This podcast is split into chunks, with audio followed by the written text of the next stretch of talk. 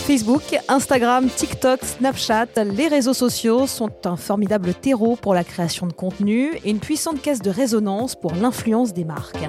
Si pour les uns, le champ des possibles n'a pas de limite aujourd'hui, pour d'autres, cela reste encore un terrain à défricher pour en comprendre les arcanes. Leurs points communs Des histoires, des convictions, des expériences et des bonnes pratiques à partager. Dans ce podcast, vous entendrez annonceurs, agences, collectivités territoriales ou encore des instances de régulation. Ils nous racontent leurs choix, leurs rôles et leurs attentes, mais aussi leur rapport au marketing d'influence. Bienvenue dans hashtag TubeConPro, le podcast.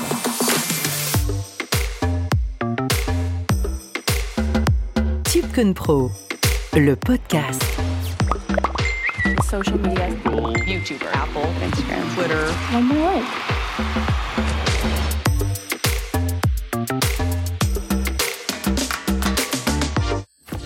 Influencer le comportement des consommateurs n'est pas né avec les réseaux sociaux. Pour autant, le marketing ou encore les relations presse ont fortement évolué ces dernières années et de façon exponentielle.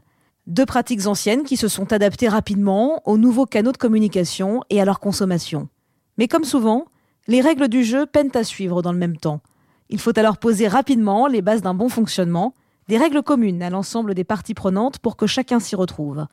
Le modèle du gagnant-gagnant est le plus vertueux pour chacun. Seule l'autorité de régulation professionnelle de la publicité avait la légitimité pour s'y pencher. Produire un contenu en échange d'une contrepartie, quelle qu'elle soit, eh bien, dès lors qu'il y a des engagements réciproques pris de part et d'autre, on entre dans la collaboration commerciale et celle-ci doit donc être identifiée de manière explicite et instantanée. Pro, le podcast. Bonjour, je suis Mohamed Mansouri, directeur délégué de l'ARP, Autorité de régulation professionnelle de la publicité. Mohamed Mansouri, une définition rapide de la RPP L'ARP, c'est l'organisme d'autodiscipline de la publicité en France. C'est un organisme qui regroupe les trois grandes familles de la publicité, que sont les marques, leurs agences et les médias, et l'ensemble de ces professionnels, l'ARP c'est à peu près 800 adhérents, réunis en son sein, adoptent des bonnes pratiques et s'engagent à, les respecter, en nous confiant le soin de veiller justement à la bonne application de, de ces bonnes pratiques. Avant diffusion, en accompagnant ces adhérents, ces marques, ces agences, ces médias, mais aussi depuis peu les influenceurs et après diffusion justement parce que toutes ces règles vaudraient bien peu de choses si on se donnait pas les moyens de les faire respecter. Et l'ARP, c'est aussi le fondateur, aux côtés de nos adhérents, du premier observatoire du marketing d'influence. On est donc en plein dans le sujet. Donc voilà, en quelques mots, euh, l'ARP. Alors justement, quelle bonne pratique respecter? Alors, la première, c'est d'abord la transparence, c'est d'indiquer clairement aux audiences, aux consommateurs, quand il y a un partenariat. Alors les professionnels ont souhaité clarifier les situations et définir les conditions qui faisaient qu'on entrait dans le cadre d'une collaboration commerciale. C'est une règle qui est pleine de bon sens dès lors qu'il y a des engagements réciproques pris de part et d'autre côté marque et influenceur. Alors côté influenceur, produire un contenu en échange d'une contrepartie. Alors contrepartie, attention quelle qu'elle soit, pas forcément un paiement. C'est aussi, ça peut être une invitation à un voyage, ça peut être une invitation à un, événement, ça peut être un cadeau. Eh bien, dès lors qu'il y a des engagements réciproques pris de part et d'autre, on entre dans la collaboration commerciale et celle-ci doit donc être identifiée de manière explicite et instantanée. On va éviter d'attendre par exemple la fin d'une vidéo pour, euh, pour dire qu'il y a une collaboration commerciale. On va éviter de noyer au milieu d'un nuage de hashtags, les hashtags euh, sponsorisés ou partenariats. Et euh, typiquement, on recommande euh, clairement l'usage des fonctionnalités prévues par les plateformes pour ça, qui sont très bien. Euh, côté Instagram, par exemple, la, la, la, la fonctionnalité qui permet d'afficher partenariat rémunéré, ou côté YouTube, inclut une communication commerciale dès le début de la vidéo, et ce pendant une durée d'exposition suffisante pour informer les audiences. Alors à ne pas faire justement? Alors à ne pas faire, on évite les termes qui ne parlent qu'aux professionnels de la publicité, comme les hashtag ad, hashtag SP, hashtag sponsor même, hashtag product review, ça c'est euh, à éviter. Le merci à aussi, merci, remercier une marque. On peut très bien avoir reçu un produit, mais sans pour autant euh, avoir pris l'engagement de produire un contenu. Les professionnels ont souhaité distinguer les, les, RP, où là, pour le coup, une marque ou son représentant envoie un produit à un influenceur ou un journaliste et nourrit l'espoir que celui-ci, ce dernier en parle mais ce dernier hum, garde quand même cette liberté d'en parler ou pas, et ce en bien ou en mal. On est dans les RP, on n'est pas dans la collaboration commerciale. Là, pour le coup, il n'y a pas à dire qu'on est dans le cadre d'une collaboration commerciale, ce n'est pas le cas. En revanche, dès qu'il y a des engagements réciproques, là, il faut le dire, et de manière claire. Un observatoire du marketing d'influence, d'accord, mais pourquoi faire? Alors pour mesurer d'abord, pour mesurer un peu l'efficacité de cette pédagogie, et donc on a lancé un observatoire qui se veut participatif.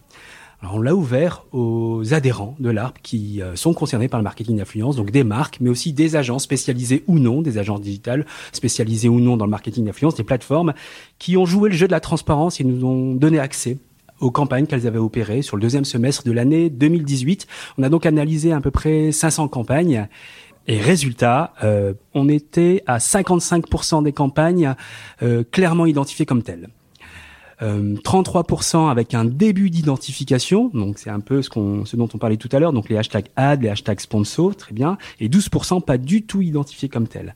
Alors pour la petite histoire, on avait mené un petit observatoire en interne, où on avait commencé à faire un peu de monitoring et on était autour de 33% de, euh, de campagnes correctement identifiées. Donc on est clairement sur une tendance d'amélioration. Et les, adhérents qui nous ont aidés dans le cadre de, de cet observatoire, euh, une dizaine d'adhérents, dont Rich qui a été qui a été vraiment clé dans, euh, dans la communication autour de ces bonnes pratiques, tirent le marché finalement vers le haut, vers plus de responsabilités. Et ils nous permettent aussi de nous adresser à ces influenceurs, à les cibler, à mieux les toucher en fait. Mais il reste encore du travail et c'est pourquoi on, on souhaite reconduire cet observatoire. Et en 2020 alors plutôt 2021, on souhaiterait donc relancer euh, la version 2 de cet observatoire, mais cette fois-ci avec une approche un peu plus techno, parce qu'on se dote de plus en plus d'outils d'intelligence artificielle, notamment au printemps dernier avec un outil qu'on appelle qu'on Invenio.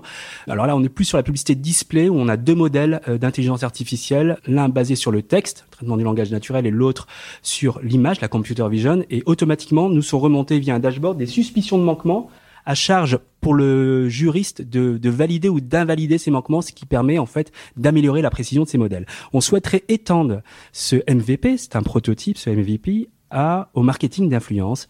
Et là, on, étudie euh, avec un de nos partenaires, donc Rich, euh, comment mettre en œuvre des algorithmes basés sur le texte qui seraient susceptibles de nous faire remonter donc des suspicions de partenariat et donc à charge pour les, experts ici de valider ou invalider le, manquement et aussi l'étendre à d'autres types de manquements euh, qu'on constate aussi dans le cadre du marketing d'influence. Il y a les règles de transparence, il y a aussi donc des règles liés au secteur, des secteurs à risque. On pense principalement euh, à la santé, aux cigarettes électroniques, aux produits financiers euh, interdits, aux, jeux d'argent. Et donc, on souhaiterait étendre euh, ces modèles de détection automatique de suspicion de manquement à ces autres manquements, et ce grâce à l'intelligence artificielle. Un vœu, une attention particulière, une valeur forte?